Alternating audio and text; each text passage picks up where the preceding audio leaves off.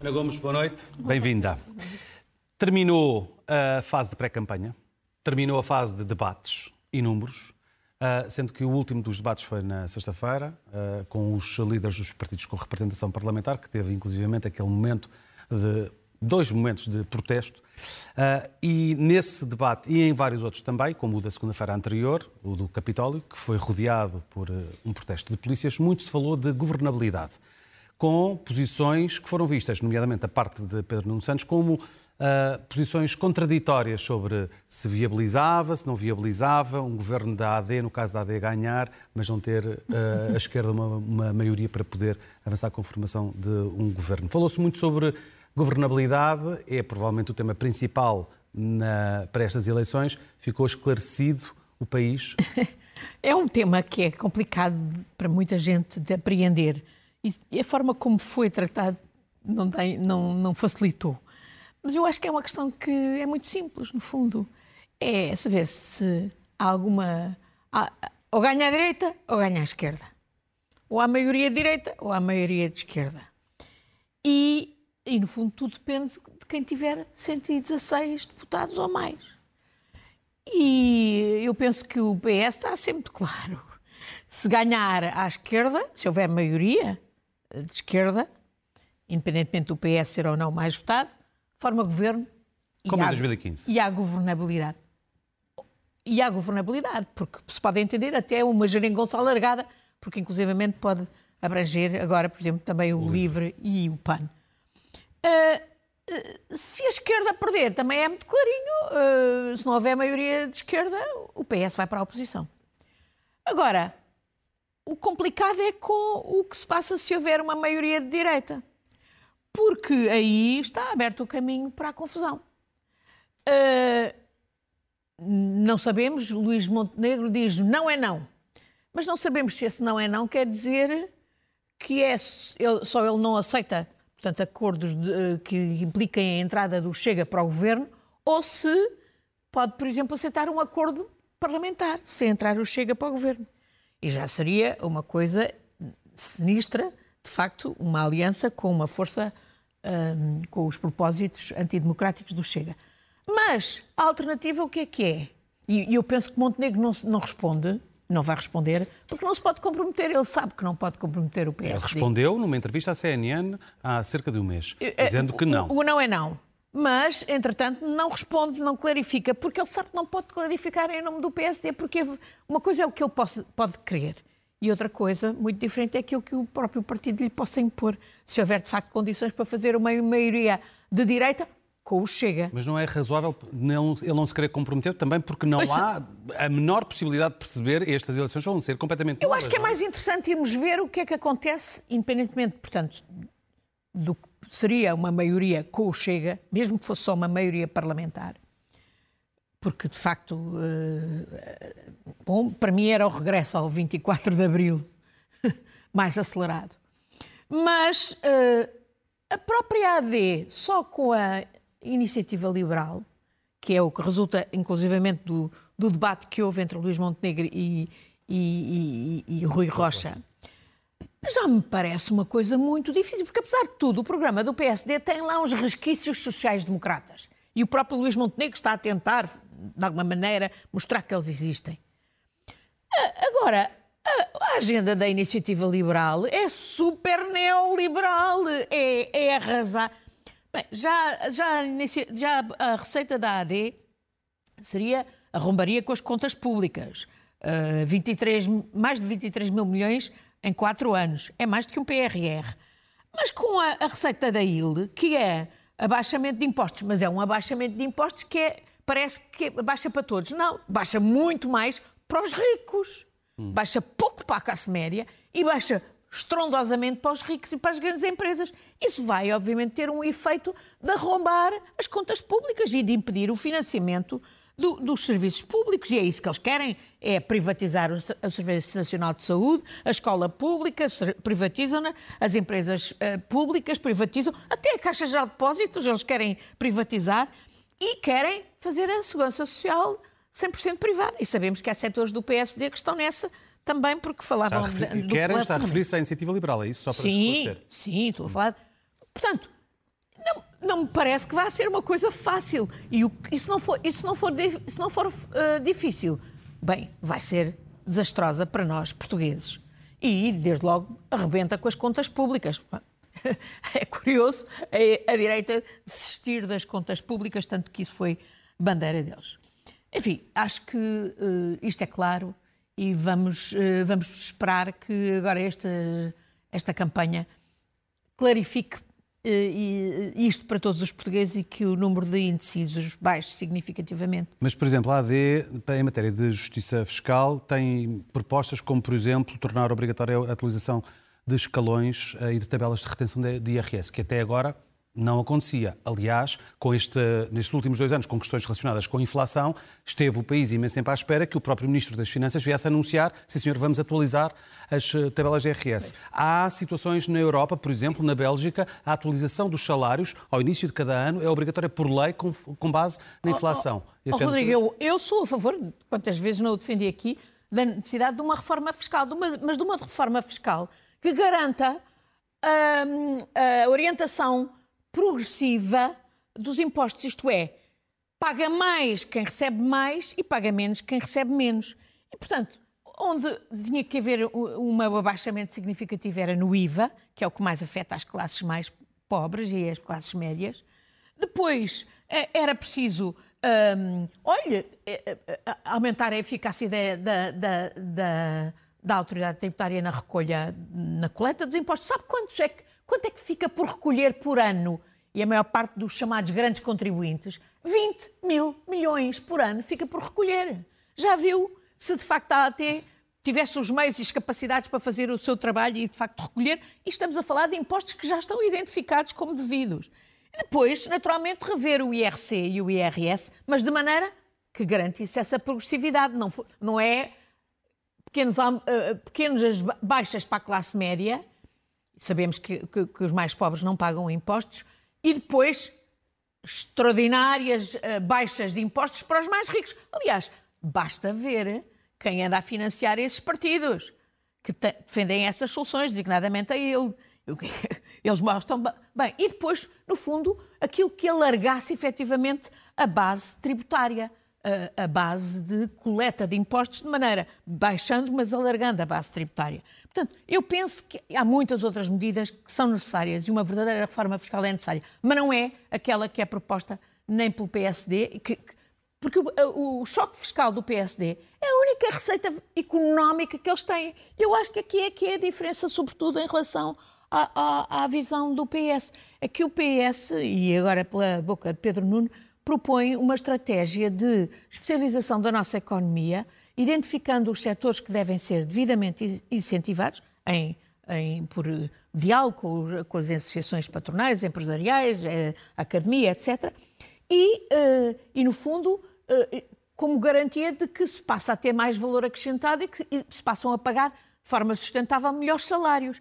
A única estratégia da direita é choque fiscal. Mas o choque fiscal tem estes aspectos que eu lhe digo. Vão ser muito bom para os muito ricos e muito pouco bom para a classe média e o impacto nas contas públicas é desastroso e, portanto, vai pôr em causa o financiamento dos serviços públicos, que é isso exatamente que eu que penso. já está a acontecer também, porque, há, inclusive, no caso do, por exemplo, do Bloco de Esquerda, considera que existe subfinanciamento e que, deveria, que se deveria ter sub... mais. É que... evidente que há subfinanciamento do, do, do, do, Serviço Nacional de Saúde. Quando você tem 40% do orçamento da, do Estado aí para os privados, eu prefiro dar quando E muito capacidade... orçamento do Estado, Ana Gomes, que também é retido, tem sido historicamente retido pelos Exatamente, próprios erradamente, vários e, ministérios é das Finanças. Por exemplo, defender mais autonomia para, as, para a gestão dos hospitais públicos é também muitíssimo importante. Uh, isto tudo num cenário que também é de um, incerteza, nomeadamente no quadro europeu. Estamos com dois anos de, de, guerra na Ucrânia,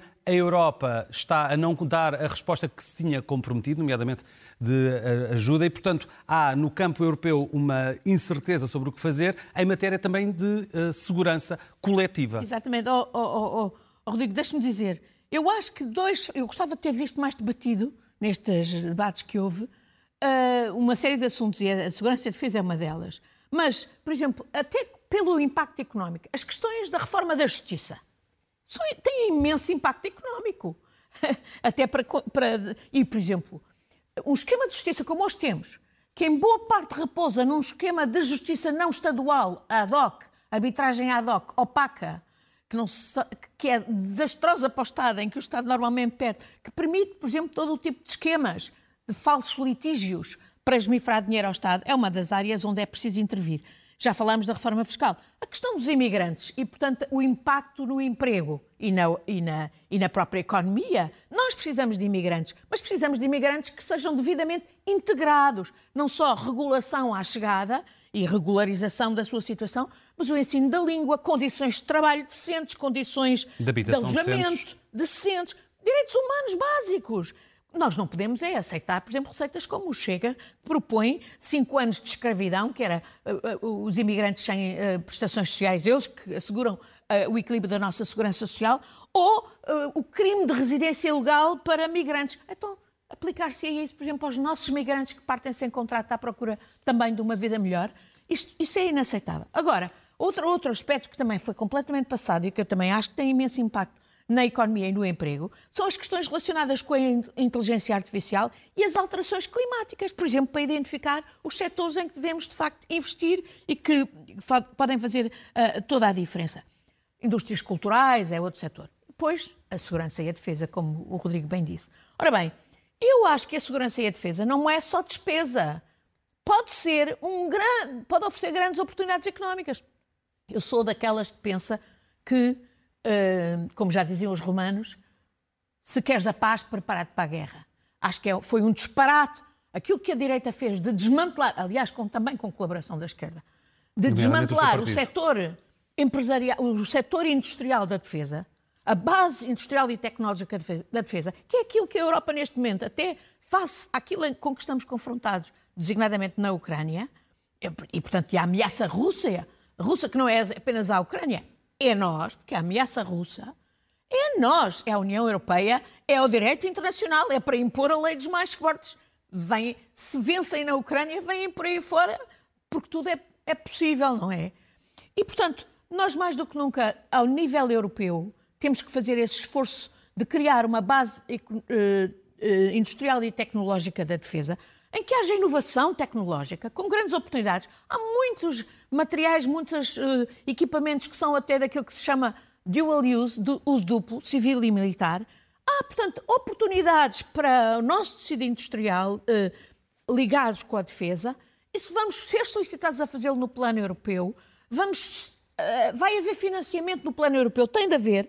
Eu penso que isso já podia ter sido feito e devia ter sido feito no quadro NATO. Não foi feito, como sabemos. E quando sabemos que há aí a hipótese uh, de Trump ganhar e, no fundo, a NATO ser passada secundarizada em matéria de defesa, mais do que nunca nós temos que apostar na Europa. É, disso, é isso que nos pede uh, a Ucrânia no dia de hoje. O apelo que, uh, que Zelensky fez foi sobretudo à Europa.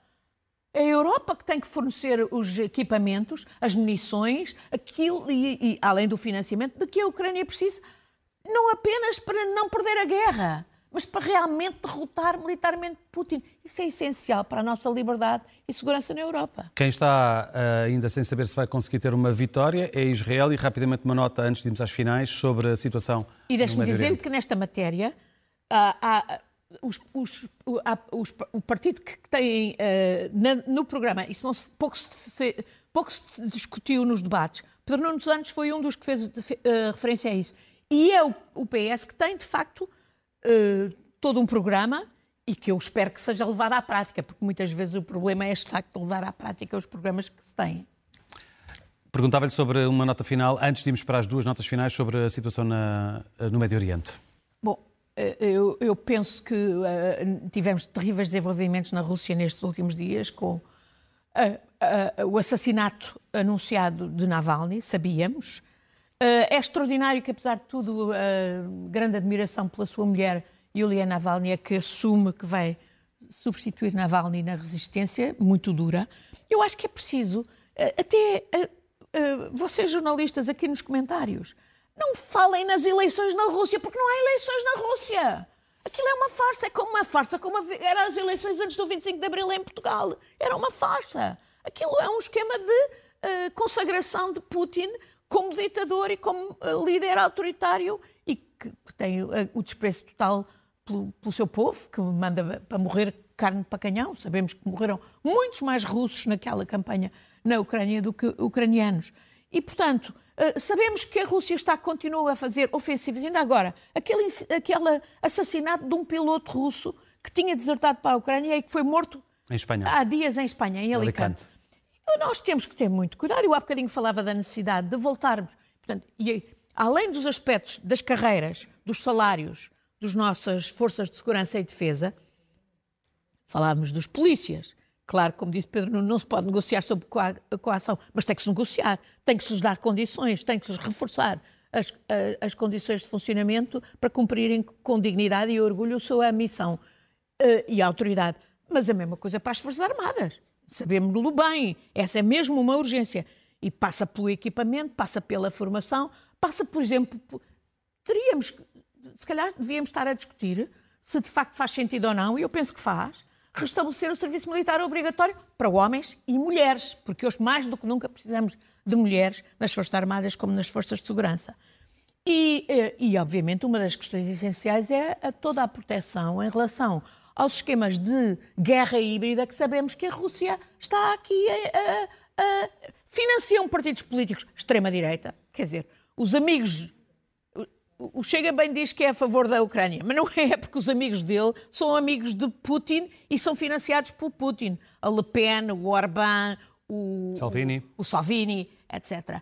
Uh, há infiltrações deles cá, nós sabemos, uh, por diversos meios. Nós temos que ter os nossos serviços de informação também muito mais uh, capacitados e preparados para fazer esse, essa articulação. temos que nos defender e temos que estar equipados porque, como dizia o Timothy Garton, uh, Garton Ashton, um artigo que recentemente escreveu, a Europa ainda não deu conta que está numa guerra, mas está, e vai ser uma guerra longa uhum. e dura. E é uma guerra. Mas os portugueses e Portugal só irão atingir os 2% de despesa do PIB, 2% do PIB em despesa em uh, defesa no ano de 2030. Bom, o programa do PS prevê que isso seja antecipado. E a questão não é só a despesa, é fundamental, mas é, de facto, temos os equipamentos, temos as capacidades, temos os homens e as mulheres capacitados e devidamente treinados para operarem nos diversos quadros.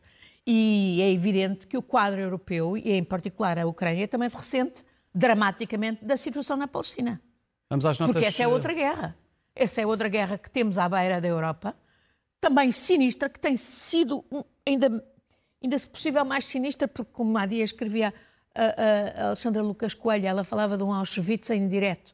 Em Auschwitz as pessoas não podiam saber na altura, sobre mais tarde. Mas aqui estamos a vê-la em direto. Não sei se é Auschwitz, mas é certamente um massacre de, de, dos palestinianos, homens, mulheres e crianças, diante de nós. Nós não podemos ignorar, nós somos cúmplices por deixar isto acontecer, apesar de o nosso governo ter tomado posições, do meu ponto de vista, corretas, mas em muitas matérias nós temos precisamos absolutamente que o novo governo vá mais longe, designadamente do reconhecimento da, da, Palestina e, sobretudo, a falar aos americanos a dizer que não é possível eles continuarem a respaldar um governo de Israel de extrema-direita que faz o que faz na Palestina e que compromete a, a, não, a própria segurança de Israel e a nossa. A nossa. Temos um minuto. Vamos às notas finais. Bom, eu gostava de falar de, de, das, das, das, revelações sobre o financiamento do Chega que hoje vêm no público. O, Chega arma-se em defensor do povo e afinal é financiado pelas grandes famílias de Melos, Champalimous, Bravos, Pedrosas, etc. Mais uma vez, dir-te é, é, é, como aquele ditado, não é? Diz-me quem te financia e, e dir eu é dir-te é quem és e ao que é que vens. Finges que é contra o sistema, mas são o sistema e são os ricos e os piores, os que defendem o 24 de Abril, os nostálgicos do 24 de Abril, que o financiam. E depois temos uh, também, em relação à, à, à, iniciativa liberal, Mariana Mortágua não foi desmentida até agora, veio revelar que o presidente da EDP tinha dado dinheiro diretamente ao Chega. A EDP que se recusa a pagar impostos sobre as barragens, lembro, uhum. que outros dois empresários, só dois empresários deram 600 mil euros ao Instituto de Estudos do, da Iniciativa Liberal. Precisamos saber quem são. Não, não admira, portanto, que eh, que depois eles defendam as baixas de impostos que favorecem sobretudo os, os ricos. E, e, estamos aqui numa campanha que tem tudo para ser complicada quando vemos o, o, o Chega a recorrer às mentiras e aos embustes, à história dos tiros que invocou em Famalicão, que, que afinal eram rateros de uma moto, da própria comitiva, sondagens falsas. E a própria uh, avaliação que a PSP fez do assunto sobre os rateros e que uh, não foi o suficiente para o Chega, que defende muito a polícia e que foi para a PJ fazer queixa-crime. Sondagens falsas. E, portanto, estamos aqui. Nós não podemos esquecer todas as coisas. Agora, uh, Ventura e os seus parecem estar muito bem comportados, mas não podemos esquecer que eles são lobos com pele de cordeiro, têm uma agenda sinistra de, de semear o ódio e de querer. Se a AD é o regresso à Troika, o Chega é o regresso ao 24 de Abril. E para terminar, sei que tem uma última nota rápida. Bom, é, é só lembrar que nós, de facto, estamos muito distraídos do que se passa nos países nossos irmãos. Na Guiné-Bissau, ainda agora, houve um indivíduo opositor de Sissoko que foi baleado aqui no nosso país. Anda ser... Uh, em Moçambique, o que se está a passar em Cabo Delgado, as populações de novo a fugir de ataques do Daesh e uh, o pretexto que já se perfila para serem adiadas as eleições e Newsy se perpetuar no, no poder com estado de emergência. E também deixe-me dar duas notas finais positivas já agora. Muito Saudar Diogo Ribeiro, eu que ah. fui nadadora, ah, fiquei deslumbrada. Mas... e com a, a, as exibições e as medalhas de ouro dele, ele nada mariposa, eu nadava crawl e costas, mas maravilhoso. E, e uma recomendação: visitar a exposição de Eduardo Gageiro na cordoaria, para não nos esquecermos do que, é que era a miséria, a pobreza, a tristeza apagada, a vil, a vil e apagada a tristeza antes do, do 25 de Abril e, o, e, a, e a, diferença que, que a libertação de, dos nossos valorosos capitães fez nesse dia 25 de Abril. Que este ano se cumprem cinco décadas tão anos. importantes. Mais uma razão. Por... Neste ano é particularmente relevante recordarmos os cinco anos de liberdade e democracia. Os 50 anos e votarmos bem. Votarmos por abril.